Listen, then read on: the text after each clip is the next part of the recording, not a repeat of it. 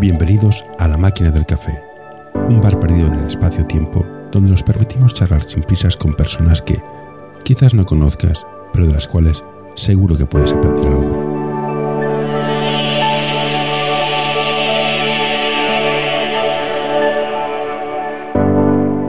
Hola Diego, gracias por apuntarte a la máquina del café. Eres una leyenda en la gente que viene a Clinics.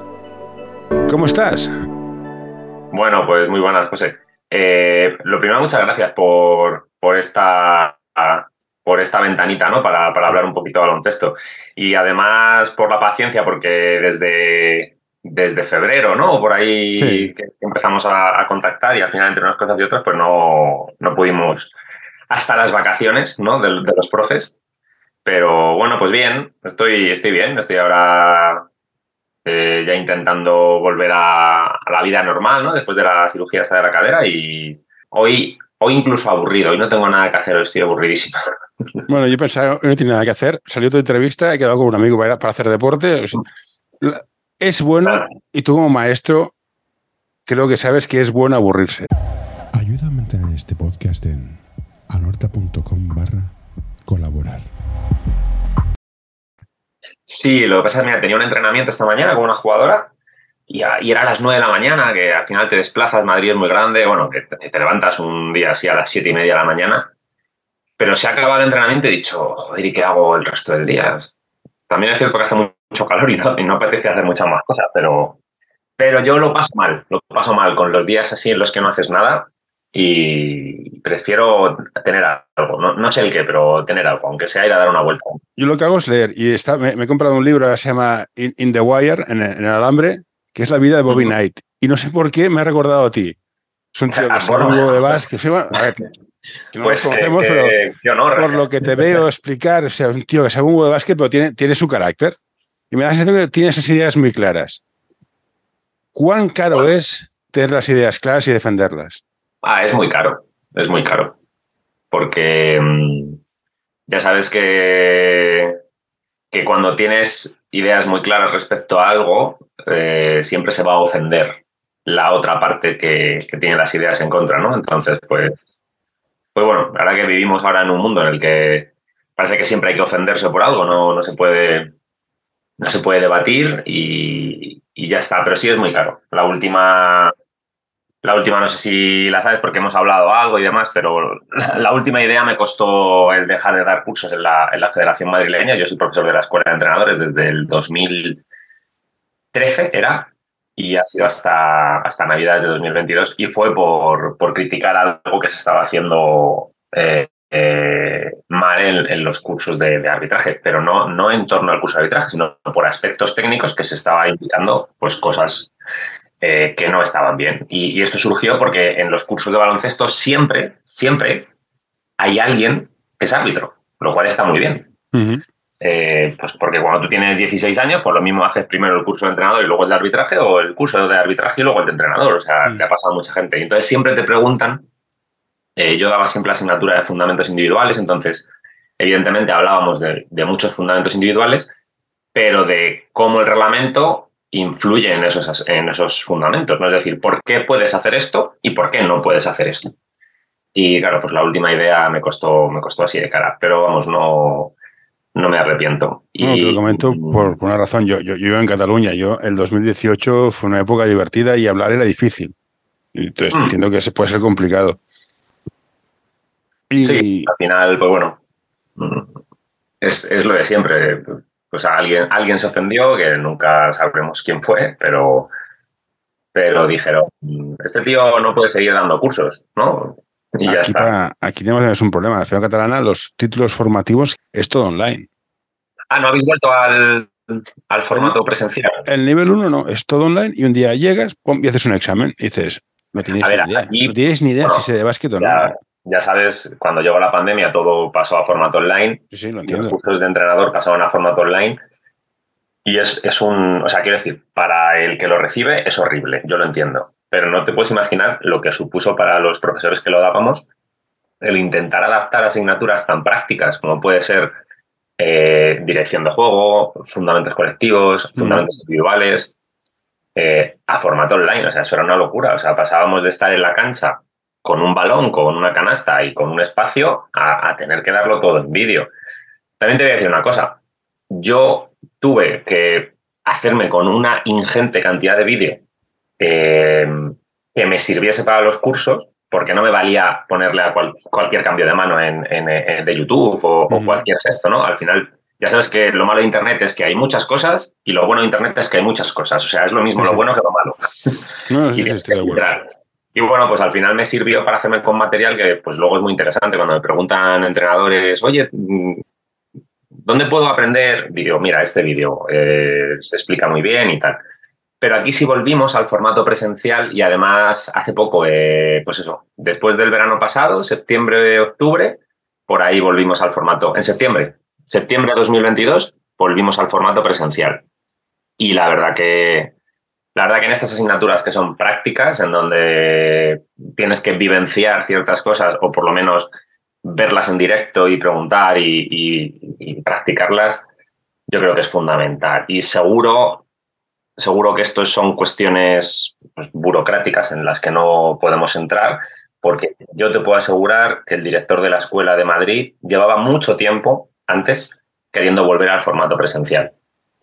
Entonces, pues bueno, y me imagino, o sea, de lo que sí que estoy seguro es de que la gente que se encarga de la formación allí en, Cataluña también quiere volver a ese formato. Estoy seguro. Aquí, vamos, vamos, a hacer, vamos a hacer de, tío sensato. Una cosa es los educadores y otra cosa es la estructura burocrática que implanta ciertas soluciones por temas más diferentes que la formación. Sí, por temas un mundo distinto. prácticos. Sí. Eres, eres un defensor del paso cero. Yo lo odio a muerte. Sí. Porque, por una, o sea, por una sencilla razón, no hay nadie que lo pite bien. Entonces, o lo pites mal, o lo entiendo mal, o lo haces mal, y al final es un cachondeo. ¿Crees que vale la pena seguir enseñándolo? ¿Algún día todo el mundo estaremos acostumbrados? Yo, soy, yo soy viejo, yo sigo viendo pasos. Yo, yo tengo 44 años, o sea, yo, saco 10. yo no soy un entrenador de 21 años que le ha pillado el paso cero saliendo de la etapa junior. ¿eh? Es decir, que yo puedo entender perfectamente la dificultad que entraña el llevar toda tu vida viendo un baloncesto, jugando un baloncesto mm. Y entrenando un baloncesto, y de repente llega una norma y cambia, bueno, pues cambia muchas cosas. Eh, brutal. Pero bueno, también te voy a decir una cosa, la norma llevaba ahí 60 años, lo que pasa es que estaba al otro lado del charco, es decir, los que siguieseis la NBA algún momento en vuestra vida, habréis visto esas acciones y, yo las he visto. Lo que pasa es que decíamos, no, en la NBA no pitan pasos y nos quedábamos tan anchos, porque yo lo he dicho. Pero nunca en ningún momento se nos ocurrió preguntarnos por qué eso no eran pasos en la NBA. Y la norma, artículo 13, creo, del, reglamento de la NBA, lleva ahí, pues no sé, creo que manuscrita. Y la pregunta de, que, o sea, lo, que comentas, ¿no? dices, no he encontrado a nadie que, que, lo pite bien. Yo creo que sí. Cuesta, cuesta. Cuesta, pero. Entonces, como entrenador, hostia, pierdo sesiones enseñando el paso cero, llego a este tío y llevo tres árbitros seguidos que me los pita y dice, hostia, yo lo por culo. O el tío no lo entrena, hacen pasos y no se los pitan. Y dice, ¿para qué le voy a entrenar? A ver, el, mi experiencia personal en Madrid, y, yo soy muy crítico con el arbitraje, pero en este caso siempre les, les apoyo muchísimo. Conozco muchos árbitros personalmente, de muchos años jugando. Conozco muchos árbitros amigos. Y de tanto jugar partidos, ves muchos árbitros. ¿vale? Yo te puedo decir que hay más árbitros que conocen bien eh, el desarrollo del paso cero y su ejecución en el juego que entrenadores. O sea, me la puedo jugar. Y esto eh, puede sonar, puede sonar un poco de broma, pero no. Eh, seguro. Una de las cosas que queremos hacer este año con el equipo que llevo es, somos dos, y uno de ellos es árbitro es enseñar el reglamento a los niños. Porque nos dimos cuenta en un entreno que se quejaban sin razón, porque no, conocían el reglamento. Me quedé, me quedé y plático. Y hostia, ¿no conocéis el reglamento? Y una de las cosas que queremos implementar es, en los calentamientos, es explicar el reglamento. Esto se pita así porque es así, esto es porque esto, esto es paso cero, esto es tres segundos, esto es no sé qué, porque no hay conocimiento del reglamento. Mira, yo esto lo decía antes, en, antes de toda la ley esta del deporte nueva. En Madrid había tres, tres niveles de, de, cursos, ¿no? El nivel cero, el uno y el dos. Ahora solamente quedan el 1 y el 2. Además son cursos, imagino que allí os habrá pasado igual, con un número de horas altísimo. Pues antes el nivel 0 era un curso muy útil porque era un curso cortito, cortito, no sé si eran 40 horas o algo así. Una semana, aquí es una semana. Muy cortito, sí, de 5 o 6 días, en donde eh, era necesario hacerlo aquí en Madrid, creo que para empezar con benjamines y adrines. Entonces, ¿qué ibas? A lo súper, súper, súper básico. O sea, eh, vamos, pues eso, para entrenar chavales de, de 7 a 11 años. Y una de las cosas que yo daba en la asignatura de fundamentos era esto. Digo, es que no es que tengamos que enseñarle a los niños 200 ejercicios, no, lo que tenemos que enseñarles poquito a poquito son las partes del reglamento que tienen que conocer para ellos poder entender el juego. ¿vale? O sea, un niño no necesita saber cuántos tiempos muertos hay por cada parte. Eh, aquí en Madrid, depende de la categoría, puedes tener uno o dos, o, dos más uno, o dos en la primera y dos más uno en la tercera, o sea, en la segunda parte. Entonces, el niño tiene que saber cuatro normas básicas. La, la del control del balón, ¿no? Lo típico, los dobles, ¿no? El, el, doble regate. Poquito a poquito el tema de los pasos, pero por lo menos saber, pues hombre, que no puedes salir como en fútbol americano, ¿no? Con el balón cogido y, corriendo. Eh, que no puedes botar, cogerla, botar, cogerla, botar, cogerla que las rayas no se pueden pisar, y esta te vas a reír, pero es que en el fútbol las rayas se pueden pisar. Y en este país, la gente que ve. Fútbol, supongo, sí, sí. Sí, pero en este país los niños salen al patio y juegan al fútbol. Ponen la tele y ven el fútbol. El baloncesto empiezan a, hacerse frikis más tarde. Y en fútbol tú puedes ir por fuera del campo mientras lleves el balón por dentro pisando por fuera. Y por las líneas. Y luego la norma de la norma que digo yo que es absurda para que el niño no puede entender, ¿no? Porque es la norma del campo atrás. Esta, es acojonante, es que está acojonante, esta, yo no lo eh, entiendo. tú al niño le dices, no, una vez que pases esta raya con el balón ya no puedes volver para atrás. Y el niño te dice, ¿cómo que no puedo volver? Mira, y vuelve, ¿no? Porque no es un muro, no es un agujero, es una raya pintada en el suelo. Entonces, yo siempre les recomendaba en estos cursos hacer juegos, hacer concursos, ¿no? Tú tienes un Benjamín del primer año y lo que tú has dicho, los calentamientos, hago un concurso. Pues hoy hago un concurso de, dobles, hoy, hoy, hago un concurso de pasos, hoy hago un concurso de faltas, ¿no? Que puede ser una falta que no, que es igual de importante. O sea, el reglamento te permite hacer ciertas cosas para parar al ataque y te prohíbe hacer otras. Entonces, eh, yo, yo para mí era básico, era básico. Si tú al chavalito de 7, 8 años le enseñas, no sé, eh, seis reglas, cinco, vas a ver aplicarlas en el juego y luego tú lo que vas a tener que hacer es muchos ejercicios para ir implementando esas reglas, para que las vaya experimentando, eh, para que las vaya poniendo en práctica y para que las reconozca, sobre todo para que las reconozca. O sea, que esto que has dicho a mí me parece, vamos, eh, el, eh, como decía Ricard Casas, ¿no? Él siempre habla de la A, B, C, D, ¿no? Las, las letras. Pues esto va antes de la A, o sea, antes de que aprendas a hacer la A, va esto. Así que sí, sí, muy importante. Como creo que tienes, tienes tengo muchas preguntas que hacerte, el tiempo es limitado. Vamos a ir directamente contra la última que he estado leyendo en Twitter. Creo que estabas metido en medio. Creo que empezó Albert Quílez, tú estabas también por en medio. El director técnico. Vamos a empezar por lo fundamental. ¿Por qué es importante el director técnico y por qué la gente no lo aprecia? Los padres, básicamente. A ver, no sé por dónde empezar. ¿Por qué no lo aprecian? porque es importante. Porque creo que están relacionadas. A ver, para mí un director técnico es, es muy importante porque en, un club pequeño con Una, pregunta, una pregunta. Tengo, dudas. Yo he oído hablar del director técnico y del director deportivo. ¿Qué diferencias hay? Empecemos por ahí porque yo, no tengo ni idea. Para mí el director técnico es la persona que tiene que cuidar de que sus entrenadores eh, hagan un trabajo sensato, un trabajo progresivo conforme a la, al material humano que tienen en cada categoría porque no puede que no sea lo mismo el Benjamín que entrena Juan que el Benjamín que entrena Fernando o que el mm. Benjamín que entrena María. Mm. Entonces, un director técnico no puede llegar y decir, en Benjamín hay que entrenar esto. Bueno, pues a lo mejor el, de María puede entrenar mucho más y el de Fernando puede entrenar mucho menos. Mm. Entonces, un director técnico tiene que ser ese, esa especie de, guía, ¿no?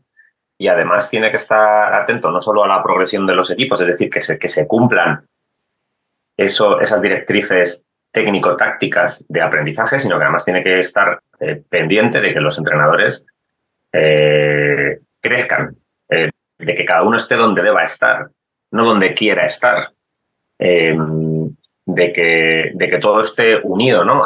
te pongo un caso muy concreto, subirte jugadores de un equipo a otro, doblar, etcétera.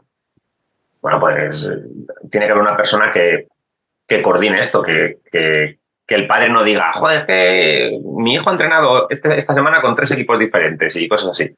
Entonces, un director técnico es un, es un director, como una película, ¿no? Y, lo que hace es que todos los actores, todas las actrices, todo, todo el personal implicado funcione correctamente.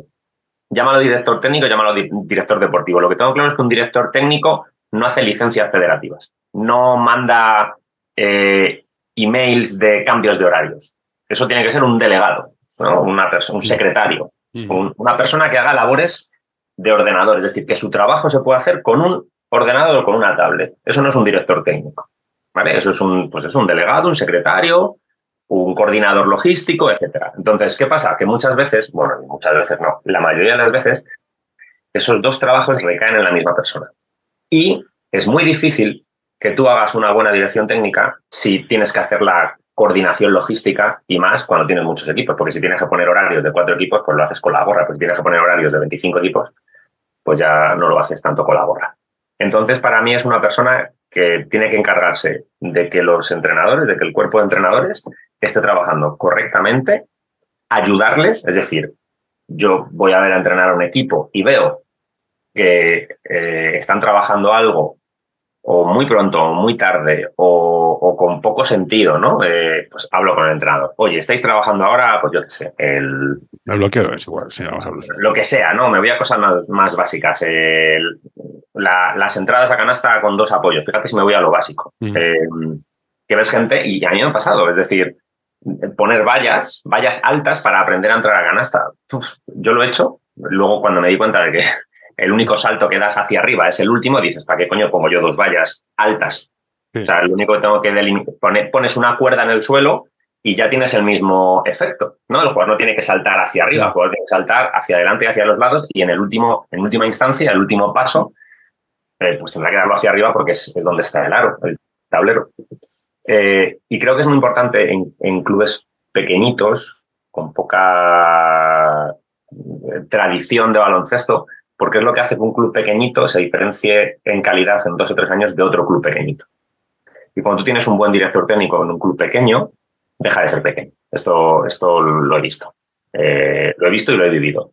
Está la otra parte, que por lo que sea se te junten en un club pequeño cuatro o cinco fricazos de entrenadores que, mm, que tienen ya esa, ese cosquilleo ¿no? de hacer las cosas bien, de, coordinar sus equipos con el, con el mayor, con el pequeño. Y entonces no necesitas un director técnico, pero es que eso se da muy pocas veces. O sea, ese, milagro de, cuatro o cinco frikis de 20, 18, 19 años eh, se da muy poquito. Entonces, para mí es una figura que creo que con el número, con la tendencia que tenemos en, por lo menos te digo en Madrid, y seguro que en Cataluña pasa igual, que crecen los equipos, cada vez hay más equipos en Madrid, cada año anuncian el número de inscripciones nuevas y es, o sea, ves la gráfica y es brutal cómo ha crecido el número de equipos en los últimos años, lo cual creo que es una alegría y, que tenemos que, alegrarnos de eso. Pero claro, crece el número de equipos, pero ¿qué pasa con el trabajo? ¿Qué pasa con el talento? Estamos dándole equipos a todo el mundo. Nosotros en los cursos de entrenadores no dábamos abasto, hacíamos, no, sé, no, te exagero, 9, 10, 11 cursos de entrenadores eh, en, en 7 meses. De cada curso de entrenadores salían 55 personas con el título. Y aún así, llegan en, los grupos de WhatsApp y de Telegram y llegan los directores técnicos y los coordinadores de diferentes clubes, oye, necesito cuatro entrenadores, oye, necesito tres entrenadores, pero ¿cómo que necesitas cuatro o tres si, si, si es que acabamos de mandar 150... Aquí se mezclan dos cosas, y cada vez hay más niños y la federación se ha puesto muy seria con el tema de si no, tienes, si no hay, tienes título no entrenas, que me parece justo. Ahí se han juntado las dos cosas. Sí, sí, sí, pero el, el tema es ese, ¿no? Que crece mucho el número de jugadores, crece el número de equipos, y tiene que crecer, o por lo menos tiene que mantenerse o, estipularse un poquito la calidad de esa enseñanza, ¿no? Y, yo creo que ahí el director técnico eh, tiene un papel tiene un papel fundamental, fundamental. Y tengo amigos que son directores técnicos y sufren, sufren porque sufren porque ven cosas que no les gustan y, y no son capaces de, de transmitir a, estos entrenadores pues que el trabajo hay que hacerlo de otra manera, pues porque es más productivo, porque es más lógico, porque es más progresivo según, según la edad o porque no, no tiene sentido trabajar eso en, esa categoría. Y, me dicen, eh, si yo encontrara otro entrenador mejor lo cambiaría, pero es que no lo encuentras, que es a lo que íbamos, ¿no? Que, que hay muchos equipos, hay hay cada vez más entrenadores, pero sí que te voy a decir una cosa, y en los cursos, eh, y no es una opinión mía, o sea, esto está hablado con el resto de entrenadores que éramos profesores y demás, como lo que has dicho es cierto, y es que te obligan a tener la licencia para entrenar, y eso antes no pasaba, te encuentras en los cursos gente que le importa absolutamente cero o menos uno el curso, la formación que le estés dando, que podrá ser peor o mejor. Estamos de acuerdo en que siempre se pueden hacer las cosas mejor. Pero de verdad que yo te hablo por mi experiencia y nos hemos dejado los cuernos para intentar transmitir lo poquito que sabemos y te encuentras que de 50 personas, a 35 les da absolutamente igual lo que les estás contando. Hacíamos, cuando hacíamos los cursos en Zoom online, es que tenías 35 que estaban viendo un, una peli en la otra pantalla, que se les veía, o sea, el, lenguaje corporal es clarísimo. Y cuando los, los hacíamos presenciales, igual. Entonces, ¿qué pasa? Que de esos 50 lo que está pasando, y lo que yo siempre he dicho los últimos años, es que los buenos son mucho mejores que los de antes, porque con el tema este de YouTube, de Instagram, de, del material audiovisual, de Internet, estas generaciones eh, técnicamente y tácticamente están muy preparadas porque tienen a su disposición cualquier material. Pero esos 35 que están obligados a sacarse el curso, obligados es obligados, o sea, no habrían pisado ni abierto un vídeo en YouTube de baloncesto si no fuera obligatorio. Pues claro, están entrenando equipos. Y. Entonces, si has de sacarte el título, has de dedicar horas y no está bien pagado.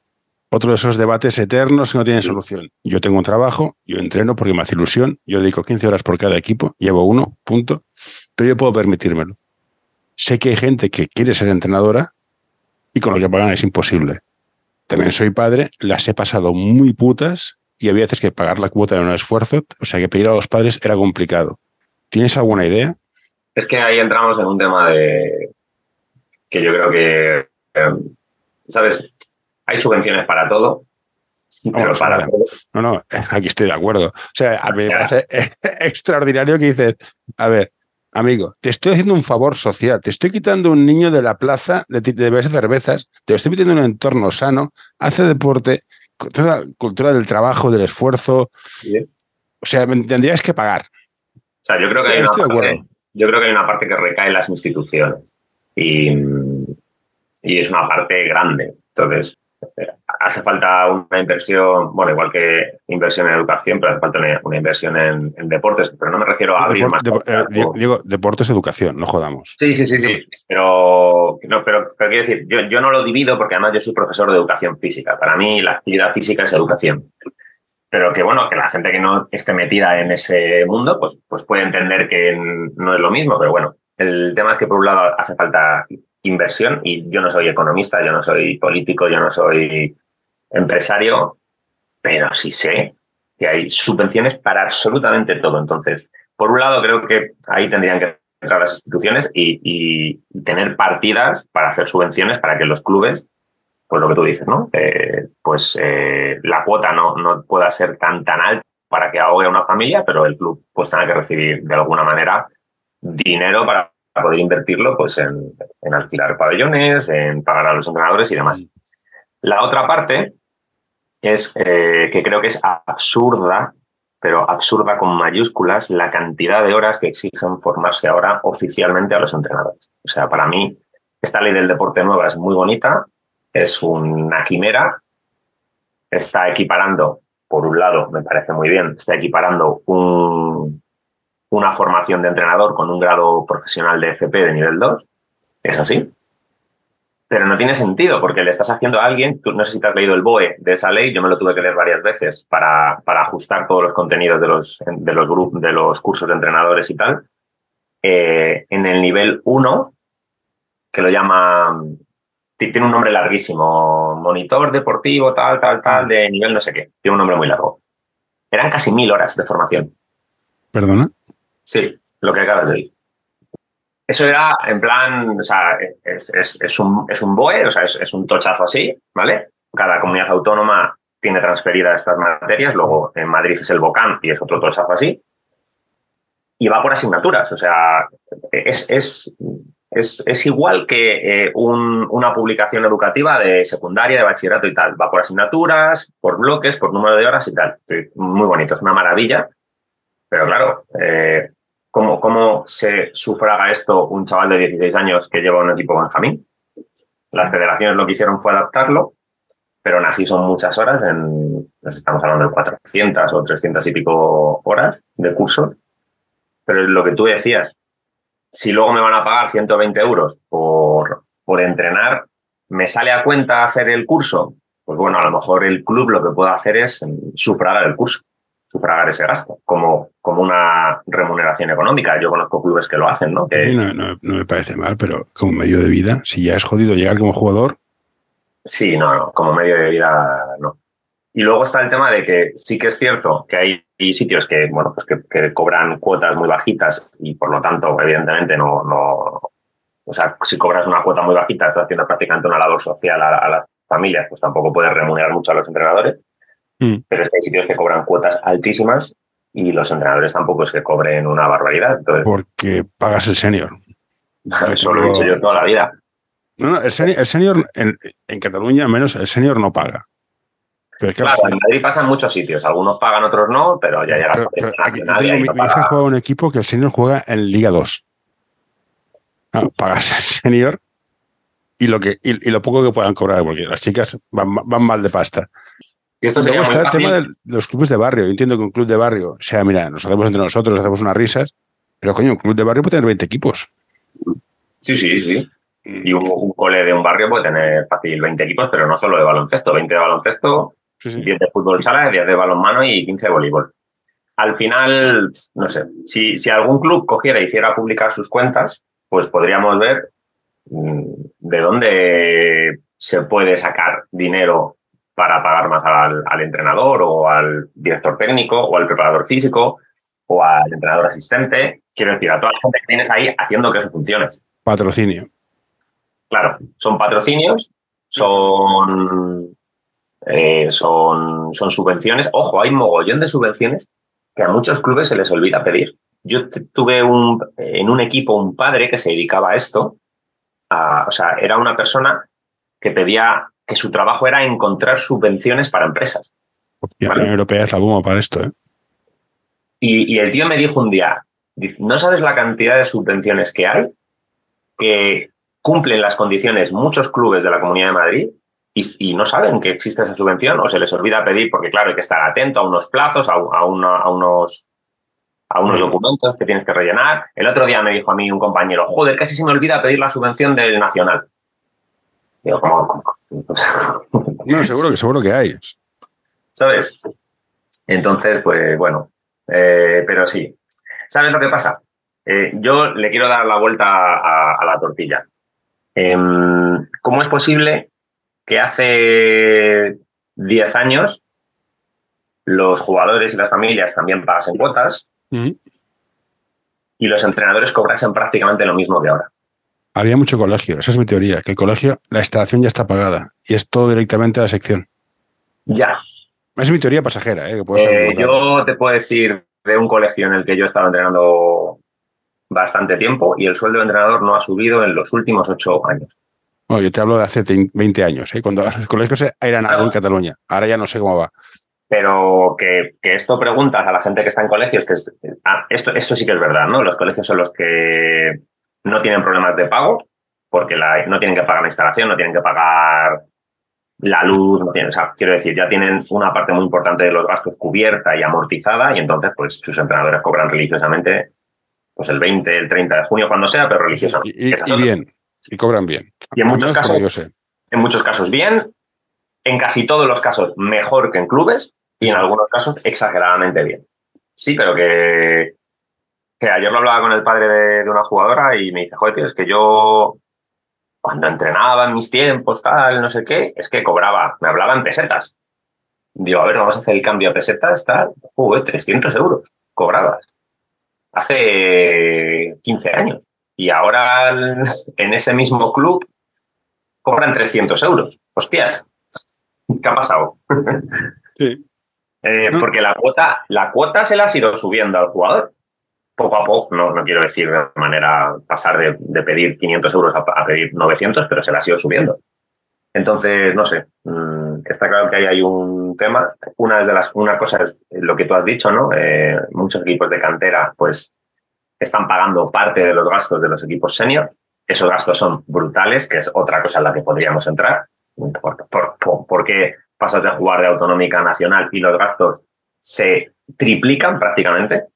Lo único que no te cuesta más es el, pabellón, que siempre cuesta lo mismo la hora, y tu entrenador, pues que le pagas lo mismo que, el año pasado. Pero es que mm, las federaciones están caninas, no sé en Madrid, pero en Cataluña han montado un rollo de Copa, Supercopa, justo antes de EVA para, no sé, van todos un poco caninos. Aquí han metido una competición en Navidades, una especie de copa en Navidades, de Copa, copa del Rey, algo así. Van, todos, caninos. Volviendo al tema del director técnico, que los entrenadores crezcan y estén donde deben estar. Yo tengo una cruzada en busca del unicornio azul, que es gente que ya ha estado en todos sitios, he entrenado selecciones, he entrenado de platas, y ahora ya quiero entrenar a niños para divertirme. Esos tíos que saben un huevo que saben un montón, que tienen la paciencia y la experiencia, porque o son padres, o son tíos, o son abuelos. O son todo. O, todo. Existen y si existen, ¿aceptarían cobrar 80 euros por llevar un premini? Pues no lo sé, yo no. No, no, que me parece justo, me parece, lógico. Pero es, es, es mi unicornio azul. Yo no, porque si tienes hijos, nietos y demás, pues al final te apetece más estar con esos niños que con otros que no conoces. Es mi teoría, tampoco te lo puedo comprobar.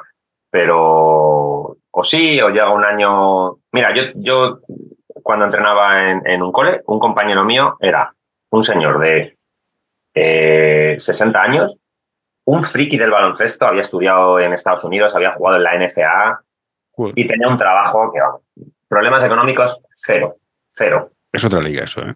Y este podría haber dicho, a mí no me pagáis, ¿vale? No, no, a mí me pagáis. Y yo ese dinero ya veré en qué lo invierto. Pues ¿sabes en qué lo invertía? Eh, salíamos los viernes y nos íbamos a tomar algo y decía, invito yo. Invito yo porque este es mi sueldo del club. O se iba de torneo con los chavales y no era la época en la que todo el mundo se hacía unos cubres súper chulos ahí, full print, ¿no? Como ahora tenemos y decía, voy a comprarle unas camisetas a los chavales con el sueldo de entrenador y le voy a poner su nombre y tal. O pues, ese tipo de cosas, ¿no? O sea, quiero decir que hay gente que... yo los que conozco, el, sueldo de entrenador, el 80% va para la cena, la comida, el picaje después, o sea, no, no, no es un beneficio, eso estoy de acuerdo. No, los que conozco yo, yo soy, soy muy de barrio, ¿eh? no conozco equipos que jueguen en preferente. Pues el tema es ese, que seguro que esta gente el, no, no le importaría no cobrar, pero vamos. Eh, no, no, cobrar, no, a ver, no jodamos, no jodamos. No es que te puedan pagar, otra vez no cobrar, son dos cosas distintas. Sí, sí, sí, pero, pero hay gente que, que, que yo, yo esto me lo he encontrado en Twitter, cuando hemos hablado alguna vez de los sueldos y demás, yo me he encontrado personas que me dicen, yo hago esto porque para mí es un hobby. Sí, pero, pero es un trabajo. Y digo, para ti, digo, tú podrás decir lo que quieras. Un hobby es un calle, es aquello que cuando no te apetece ir, no te apetece hacer, pues no vas y te quedas en casa viendo la tele. Si tienes la obligación de ir, ya no es un hobby. Y esto la gente no lo entiende. Y si es un hobby, te pagan, es un trabajo. Está, no hay que darle más vueltas. Otra cosa es que sea un trabajo que te guste muchísimo y que le dedicarías 100 horas, cobrando de esas 100 horas 60 horas y que no te importa hacer esas 40 extras. Pues bueno, eso ya va en cada uno. Yo ahí, yo ahí sí que no me meto. Pero es un trabajo porque los niños y las niñas con las que estás trabajando pagan una cuota. Otra cosa, y también hay clubes así, son eh, asociaciones eh, sin ningún tipo de ánimo de lucro. Y aquí en Madrid nació una hace muchos años, los niños no pagan y los entrenadores no cobran. Y tienen entrenadores. Y ole, ole sus narices porque son niños en situaciones familiares súper, súper, súper, vamos, negativas. Y esas, esas tres horitas que están ahí entrenando en... Vale, pero ahora esto lo pones en estudiantes. Oye, somos buenas personas, no cobres. No, es que el contexto es distinto. Hoy quiero recomendarte este podcast. Balap Education es un proyecto educativo y deportivo que busca la formación completa de jugadores y entrenadores. Quieren fomentar su desarrollo basado en la educación del jugador y el entrenador, mediante el análisis de situaciones reales de baloncesto desde diferentes puntos de vista. Hoy quiero recomendarte este podcast. Psych and Roll, un podcast sobre psicología y deporte en el que tratarán diversas temáticas relacionadas con ambas disciplinas un programa creado para aportar realidad y necesidad en torno a la psicología, además de facilitar un espacio donde la comunicación sobre ciertos temas esté libre de tabús, estigmas y etiquetas. No, claro, claro, pero estudiantes se pagan cuotas. Bueno, en estudiantes y, en muchos sitios. En todos sitios, sí, sí. Y por no decirles a Madrid. no, no lo sé, la verdad. Pero que es muy complicado. O sea, a mí, yo, yo no tengo la solución, pero sí sé que seguramente se puedan hacer mejor las cosas que las que se están haciendo. Y también sé que parte de la culpa es nuestra. Es decir, eh, nosotros hemos llegado a un momento en el que, pues eso, te da igual seguir entrenando por 150 euros o por 90 euros o, o por lo que sea, porque luego las comunidades autónomas hay diferencias muy grandes. Yo hice una vez una encuesta y había diferencias enormes. O sea, había sitios en donde por un mini te pagaban 90 euros al mes y otros sitios donde te pueden pagar 250 euros al mes por un mini. Pero el problema está en eso, ¿no? En, en convertir un favor en un hábito y luego, claro, ¿cómo le dices que, oye, súbeme el sueldo, que me tiro aquí cinco días a la semana? No, supongo que ahora se ha puesto muy de moda las tecnificaciones, entonces que es una manera distinta de buscar ingresos. Hay gente que, como vive de entrenar, lo hace, otra gente que se va a entrenar fuera. De hecho, hace poco entrevisté a un chico que entrenaba aquí y dedicaba horas y quería ser entrenador, ha tenido que irse fuera a entrenar, o si no, tecnificar, hacer clases particulares y tecnificar, que no sé si lo, tú, tienes una, una, academia o por el donde tecnificas a gente, que es una parte de tener ingresos. Pues sí, vamos, yo empecé a hacer este tipo de cosas este año, que dejé equipos y demás, y, efectivamente eh, la gente está dispuesta a pagar muchísimo más dinero por este tipo de trabajo de lo que, de lo que se paga en, un club. Y, tú como entrenador haces más dinero con este tipo de entrenamiento que al final entrenas, entrenas muchas horas, porque si tienes muchos jugadores, pues al final tienes que hacer una hora con cada uno a la semana, hay jugadores que te piden dos horas, etcétera. O sea, que no es que haces un entrenamiento a la semana y te vas a tu casa, no. Y, luego son entrenamientos mucho más agotadores a nivel, bueno, en, las dos direcciones. El jugador hace muchas más, repeticiones, pero tú estás todo el rato pendiente de él, tú tienes que estar muy pendiente a cambiar el ejercicio, a modificarlo, a ir para atrás, a ir para adelante. Es decir, yo en estos entrenamientos, eh, joder, yo acabo muy cansado. Yo una hora acabo muy cansado, porque luego además estás haciendo oposición, etcétera un entrenamiento de un equipo es mucho más relajado. Entonces, pues bueno, sí que entiendo que, que te paguen más por una hora particular que por una hora eh, colectiva. Pero lo que tú dices, cada vez hay más personas que están eh, dedicándose a esto. Entonces, pues, pues bueno. Mm, no, si yo, si yo entreno un equipo y, me lleva a la semana a entrenar el equipo, eh, no sé, 12, 10, 9 horas más el partido, más el cabreo con, con lo que no me ha gustado del partido, más tener que lidiar con una parte de los jugadores que a lo mejor está a disgusto con los minutos que juega, más tener que lidiar con la estructura del club porque te cambia los horarios, te avisa tarde, te modifica cosas y voy a cobrar una mierda. Y si entreno a ese chico, a ese chico y a esa chica, voy a cobrar lo mismo y no voy a tener problema, pues ahí pones en la balanza eh, por qué quieres gastar tu tiempo, ¿no? ¿Dónde lo quieres invertir? Y ahora viene la pregunta cuñado, que siempre la pregunta cuñado. ¿Es lo mismo tecnificar que entrenar un equipo? ¿Qué, diferencias ves? No, es, es muy diferente. Es muy, muy diferente. No hay un grupo, eso es lo primero, entonces no hay esa, esa sensación de pertenencia a algo más grande. Yo es lo, es lo que más hecho de menos. ¿eh? Ese tener que eh, adaptarte dentro del mismo grupo a diferentes personas y que aprendan a convivir, o sea, se pierde una parte social muy importante, ¿no? O sea, yo, para mí el baloncesto tiene unas enseñanzas deportivas y tiene unas enseñanzas morales que en cuanto hay más de una persona, es decir, hay un grupo, esas enseñanzas morales son más sencillas de transmitir. Porque tú dependes del de al lado, el de al lado depende del otro y todos dependemos el uno del otro. Entonces, yo eso sí que lo echo mucho de menos. En ese aspecto es muy diferente, es como más, más solitario.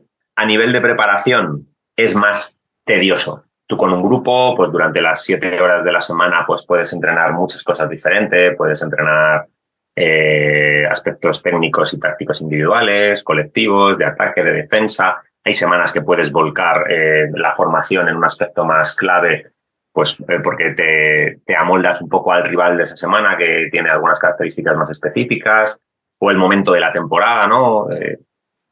pero al final un entrenamiento individual eh, es, más, es más tedioso, es más repetitivo, es más de ejecuta, corrige, ejecuta, corrige, ejecuta, corrige, y luego si consigues poner esa ejecución eh, un poquito en contexto, pues es genial. Yo siempre por eso digo que tecnificar con dos jugadores a la vez es mucho mejor que hacerlo solo con uno, con dos del mismo nivel, ¿vale? No, no con dos muy, muy diferentes.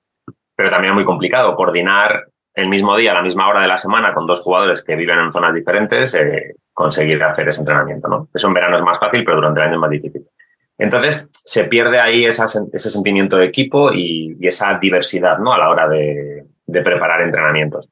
Digamos que es más aburrido, aburrido a nivel social, es más intenso el entrenamiento, eso por descontado. O sea, tú en un entrenamiento con tu equipo te puedes tomar algún tipo de descanso, eh, puedes coger a un jugador, sacarlo, hablar con él y tu, y tu entrenador ayudante sigue dirigiendo el ejercicio, o al revés. Pero aquí no, aquí son 60 minutos de pum, pum, pum, pum, o, deberían ser, vamos, yo es mm. como lo veo, de machacar, machacar. Yo esta mañana, con el entrenamiento que he tenido, nos hemos hecho una foto al final y no podrías decir por el sudor cuál de los dos había ido a entrenar y cuál a ser entrenado. ¿Sabes? No, no lo podrías decir. Uno de los dos ha ido a entrenar y el otro a que le entrenen. Pues, ¿cuál? ¿Sabes? Y yo creo que es la, la diferencia principal. Como abuelo el que soy, yo empecé viendo básquet con España versus Rusia, Magic y los Lakers, Magic contra Filadelfia. Y lo que me doy cuenta y reconozco es los chicos de ahora tienen una técnica individual que te cagas. Son buenísimos comparados con los que hace, hace 20 años.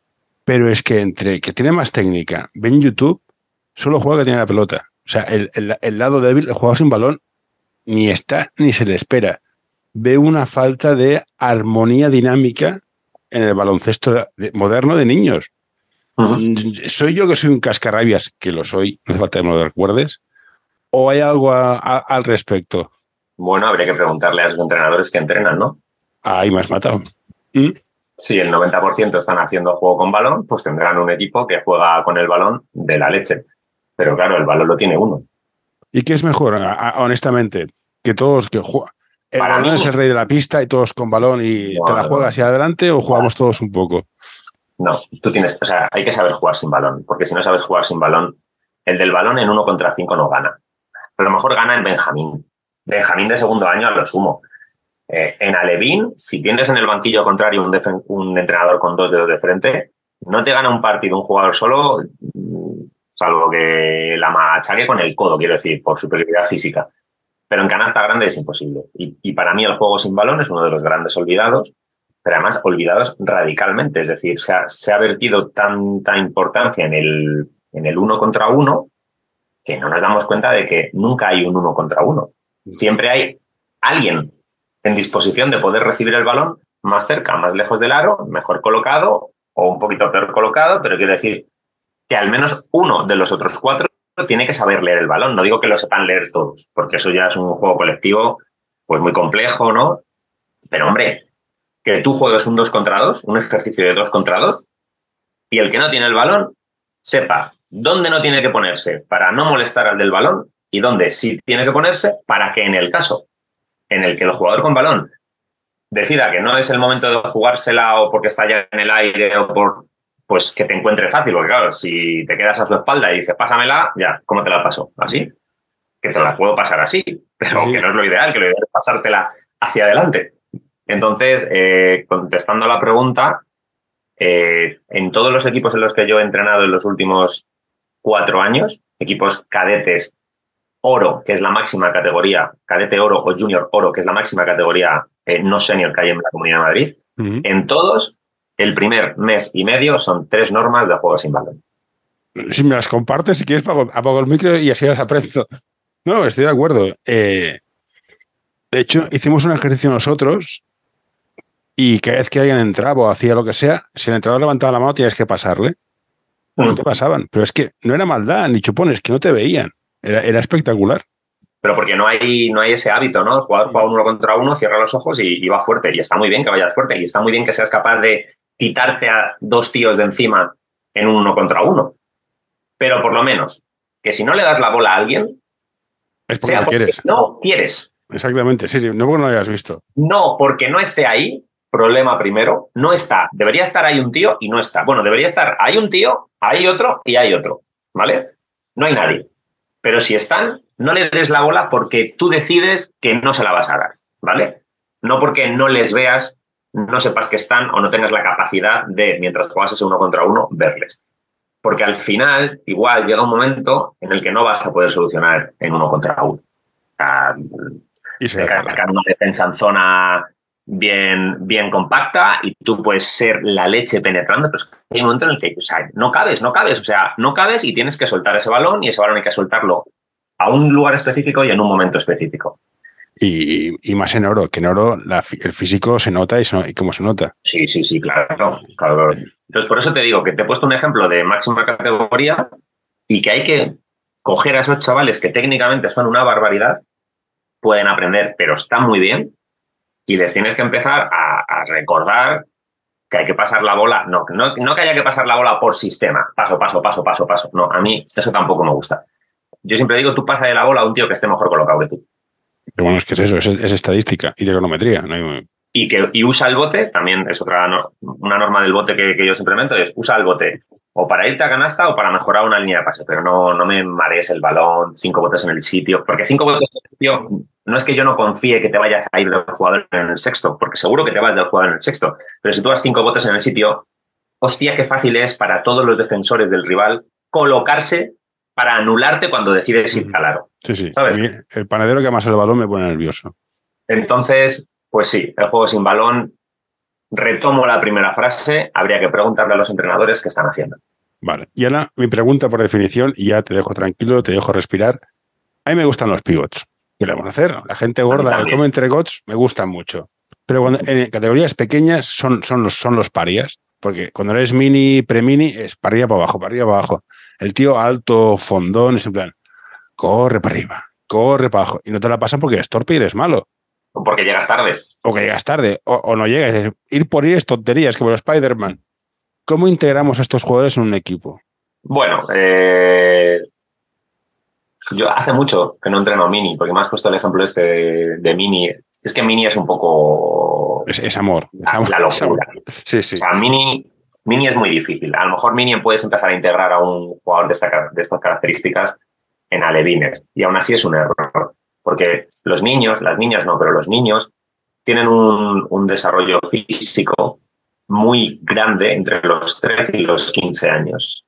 Es decir, eh, uno de esos enanos que corren que te cagas, lo mismo se pone en 1,99 y engorda, o el gordito tal, se pone finito porque estira. Entonces, en mini. es difícil, es, difícil, claro. Porque he, visto, yo he visto minis que eran buenísimos, han llegado cadetes, han comido los mocos y el alto torpe, gordo, ahora te mide dos metros y te las rompe para abajo cuando quiere.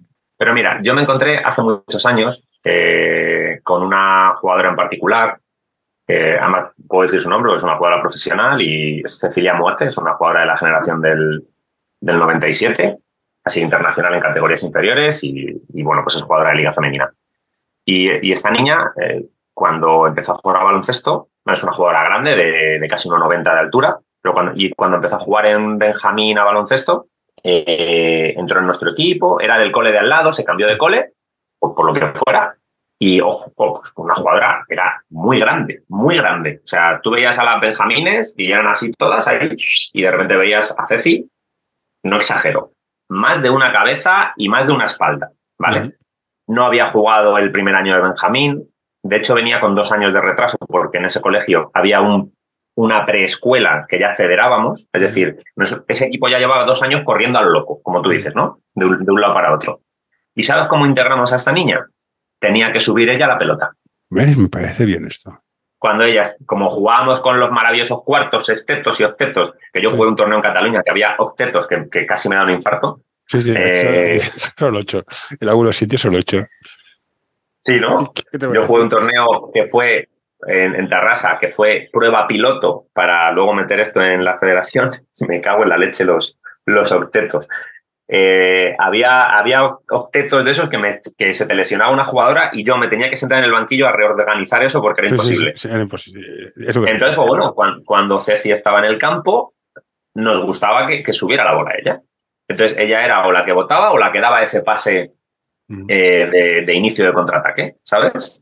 Y bueno, pues luego sí que es cierto que fue una jugadora que, que fue evolucionando, que físicamente en infantil cadete jugaba, jugaba el póster, era un 5 puro y ahora es un, en profesionales, pues es un, es un 4 muy versátil, eh, físicamente es una jugadora que ha evolucionado, que, que, que, es más rápida. Quiero decir que es que no, no, no puedes ajustar al, al, grande dentro de la zona a jugar de poste porque, pues, porque no sabes lo que va a pasar. Entonces, sí, he vivido esa, esa, experiencia con esta chica, pues fíjate, fue una forma ¿no? de integrarle. Nosotros teníamos un equipo de enanas que corrían como una... Eso era una locura. O sea, te daba vértigo de verlas correr. Pero cuando estaba Ceci en el campo, pues, subía ella la bola. ¿Y sabes qué pasó? Que no, que no subía la bola despacito, porque ella sabía que el equipo jugaba rápido subía la bola lo más deprisa que podía, porque podía pasar que dijera, bueno, como la subo yo, vamos a mi velocidad, ¿no? Entonces también es una forma de integrar al equipo dentro de la jugadora y a la jugadora pues dentro del equipo. Claro, hay que invertir horas en enseñarle a votar a una persona que llega dos años tarde a un equipo y que motrizmente, motrizmente es diferente. Hay que invertir. Sí, al final hay que poner tiempo en todo. Luego te llega la gente a cadete o a junior con una mecánica de tiro y dices, ¿dónde vas, hijo mío? Pero has de pararte y entrenarle, por su bien. Y si no te puede pasar lo que le pasó a un jugador este que es muy, decían que era muy malo, Alvidas Sabonis, que empezó de base y mira dónde acabó, pues hay que entrenarlo. Sí que creo que en canasta grande es más fácil. una vez en cadete junior, o sea, esto de que el pívot ha desaparecido, yo no lo creo. Eh, son más versátiles, pero no han desaparecido. Y hay momentos en los que necesitas que jueguen en la línea de la zona. O en la línea del tiro libre, en el poste alto, ¿no? O en el poste medio, pero hay momentos en el que necesitas que jueguen ahí. Y fíjate, el año pasado, que fue el último año que yo entrené, yo llevaba un equipo cadete de primer año y teníamos un jugador muy grande, brazos muy largos, pues bastante corpulento, motrizmente era hábil, pero el balón le, le molestaba mucho, entonces trabajamos mucho con él él trabajaba lo que trabajaban todos los jugadores, pero luego trabajamos con él en el post específicamente eh, varias situaciones, ¿vale? Pues fíjate, llegamos al torneo de Zaragoza, este que hacen ahí, que hay un torneo súper grande en Semana Santa, hay junior, cadete y tal. Y escucha, no había quien lo defendiera, porque nadie estaba acostumbrado a defender a un jugador ahí.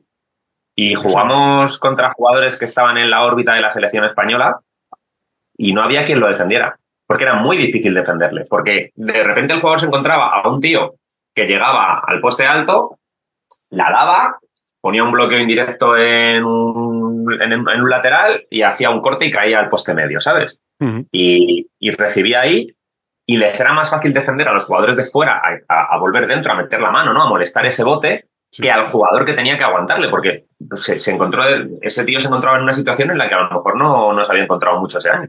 No, supongo que también al final son fondos, son, modas. O sea, eran jugadores muy con perfil y, crean modas. En la época de esta Shaquille O'Neal, que era el pívot reventón, vino el Kevin Durant. Sí, pero, bueno. Pero fíjate, ¿no? Eh, en, la moda de que los cinco se han desaparecido, mira los cinco que han dominado este año Sí, sí, no, no. Ahora, eh, estaba pensando, en plan, te va a soltar el Tavares, te va a soltar el Jokic y te vas a ver con patatas. sí, sí. No, el 5 puro ha desaparecido. No, ya no se entrena el 5 puro. Bueno, pues que se lo digan al Madrid de Tavares, que se lo digan a los Nuggets de Jokic, eh, que se lo digan a los de Embiid. Eh... Bueno, Embiid, es un poco drama queen, ¿eh? ya que estamos cerrando la entrevista, es un pivo de aquellos en plan, es que me ha mirado mal, Arby, no me jodas. Pero, un poco... claro, te, vas a ella, ¿no? al campeón de, la, de Europa y al campeón de la NBA y dices, ¿En qué basan su juego? En ese tío. Pero es que yo pasa como Dios, un tío pasador, tío, es, hostia, mira, Bill Walton, como, como un tío pasada que te cagas, hostia. un tío pasador es, una pasada. Es un jugador, eh, yo creo que imposible de defender. Le puedes, le puedes molestar, hacer bajar sus prestaciones. yo me quedé flipando cuando la táctica del equipo del Miami era que metiera puntos, que no, quisiera jugar, que metiera puntos. Hostia, estoy flipando. Sí, sí, sí. Es en plan, bueno, que los meta todos él y así no tenemos que preocuparnos de los demás. porque como haya que preocuparse de, todos, esto es un jaleo, ¿sí? Es, un poco. Es una táctica. Sí, sí, pero es un un partido. En fin, eh, Diego, no te robo más tiempo, me ha encantado. Estaría más tiempo hablando contigo, pero me imagino que todos tienes cosas que hacer. Yo tengo que cuidar a mis hijos, que pasó me compré dos. Sí. nada, yo, yo hoy no, no tengo, salvo pasar calor, no tengo nada que hacer. Ya te dije que, que a partir de las cinco y media lo que quieras. yo tengo paciencia y lo hago por afición, por aprender. Para mí esto es diversión, no vivo de esto. Reconozco que la gente que se dedica a esto merece un monumento porque hay niños de todos colores, padres de todos colores, hostia, y O sea, la gente que lo vive realmente como tú. O sea, yo, soy, yo soy un matado de, de, barrio. O sea, yo creo que dedicarse a esto full time es muy complicado y en Madrid hay muy poquitas personas que lo hacen. Y, y, luego también creo que es un error que haya tanta gente que tenga en mente eh, querer dedicarse a esto tal y como está montado el tinglado, ¿no? Todo lo que hablábamos antes de los sueldos. O sea, esto es una reflexión así con amigos y tal. Hay demasiada gente que quiere eh, dedicarse profesionalmente al baloncesto de cantera. Porque si te quieres dedicar al baloncesto profesional, quiere decir de élite. Eh, cuatro, cuatro, clubes se te pueden pagar para vivir de esto. No hay más, ¿eh? Pero que ahora mismo yo creo que hay muchas personas que dices, ¿qué quieres hacer? Pues yo quiero entrenar seis equipos y, vivir de esto. Uf, yo nunca he llevado más de dos equipos. Y, Insisto, yo con uno meto 15 horas. Con uno no, no, me da la vida. Y si he llevado dos equipos, ha sido porque estaba en otro echando una manilla o un amigo y cosas de esas, ¿sabes? Pero es que ahora hay muchísima gente que está, que su tiempo está hipotecado a, a equipos. Eh, llevo un junior, llevo un infantil, llevo una Levin, ayudo en el Primera Nacional o en el LED Plata y soy director eh, técnico. No, es, es eh, imposible. llevo las tecnificaciones de los benjamines y. Hostia, ¿cómo que I? No, no, no. Es como, como decíamos en Twitter. Eh, voy a ser director técnico y voy a entrenar. No, no, no. Si eres director técnico, eres director técnico y punto pelota. Es imposible. ¿Por qué no vas a ser parcial? Que esta es una pregunta que no te he hecho, pero es esto. No. No, yo, esto es una cosa que tengo muy clara. Uno de los problemas es que la gente, que si tú eres director técnico y entrenas un equipo, todo el mundo en este, en este país va a pensar que las decisiones que tomes, seas, sean cuales sean, están orientadas a mejorar a tu equipo. No, cambio este horario. Cambias este horario porque al equipo. Yo estoy en psicología y la entrada es piensa mal y acertarás. Entonces, no, yo. Eh, es, es lo único que me queda por hacer. No sé si en algún momento, entre que ya estoy retirado y, y como tú decías, ¿no? las ideas se pagan caras. Sí, sí, sí estoy de acuerdo, estoy, tengo, clarísimo. No, sé si en algún momento me llega la oportunidad, pero sí que te puedo asegurar que si a mí me llega la oportunidad de una dirección técnica, lo cual eh, vería con buenos ojos, no llevaría equipos porque no creo que pudiera dedicarle el suficiente tiempo a lo que es, es importante por este puesto y a porque creo que incluso que es imposible ser imparcial si tú llevas un equipo y tomas decisiones globales para el resto de equipos. Mira, yo conocí a un director técnico que no me gustaba la filosofía que tenía, pero era conocer que esta filosofía correcta para que un equipo esté en, Liga Oro o en, preferente en Cataluña. Y el tío lo hacía muy bien, pero. Y era muy buen entrenador, ¿eh? Has de estar para lo que has de estar y no entrenaba a nadie y lo hacía muy bien. No me gustaba cómo lo hacía porque soy muy gil a ciertas cosas, pero reconozco que si quieres tener equipos en preferente o arriba, has de cortar gente por abajo. No hay más. Es que no hay más tu tía. Hostia, mis dieces. Y es, es, difícil porque es la, eres la víctima propiciatoria. Es que no sé qué, es que no sé cuánto, sí, lo que tú quieras, pero ¿has visto lo que ha hecho? Igualalo. Claro. Es muy duro. En fin. Eso, eso puede dar para, para otra charla. Uy, lo, mismo tendrías que hacer un, una charla con cuatro directores técnicos así diferentes, un podcast no así abierto a, pues eso, un director técnico de un club de cole, un director técnico pues de, un club que, ha pegado el subidón. Oye, ¿qué habéis hecho para pegar ese subidón? Se matarían, me quitas jugadores. Es que soy mejor ya, pero me los quitas. bueno, pues entonces, escucha, de diferentes comunidades autónomas. Cógete uno de Cataluña, uno de Zaragoza, de, perdón, de Aragón, eh, uno de la Comunidad Valenciana y lo digo por, por lindar, ¿no? Por, y uno de Castilla. Mira, yo la que más me reí, y como no está grabado puedo decirlo, fue un director técnico que tenía que lidiar entre los cuernos entre los padres, porque hay padres que se liaban entre ellos. Y mira, hasta aquí hemos llegado. Tío. Pues, pues necesitas un director social ahí. un Tinder del básquet, total, pero bueno. Por eso te digo que, que al final es una figura, lo que hablamos al principio, que tiene que estar muy bien definida, porque si tiene que lidiar con eso, lidiar con los horarios, lidiar con, eh, con las licencias federativas, lidiar con los reconocimientos médicos, lidiar con... Mm. Sí, los horarios, el tema burocrático. Pide la pista. No puede hacer su trabajo. Sí, sí. Envíanos tus sugerencias a info.norta.com o en nuestras redes sociales. Y, y de trabajo, la mitad de trabajo está fuera que dentro, pero también has de terminar fuera qué es lo que tienes, pero también tienes que comparar con el lado, intentar fichar si hay jugadores buenos, porque, porque te van a medir por el nivel, porque los padres van a buscar equipos que estén más arriba. Fíjate, no, no, me parece no te, lo, aseguro, lo sé. Escúchame, escúchame, pero creo que un director técnico, su labor es más fichar entrenadores buenos que jugadores buenos.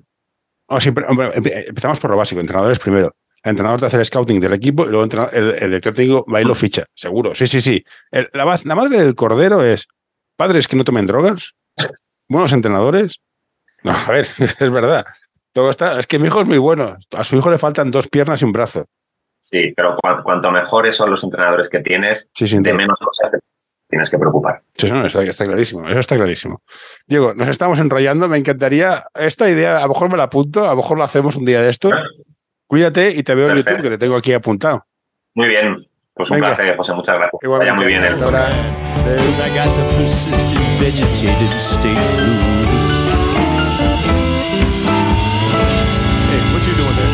No, don't you touch that. No, don't you pull that plug. No, hey, hey, nurse, nurse. Uh, all right, I'm done.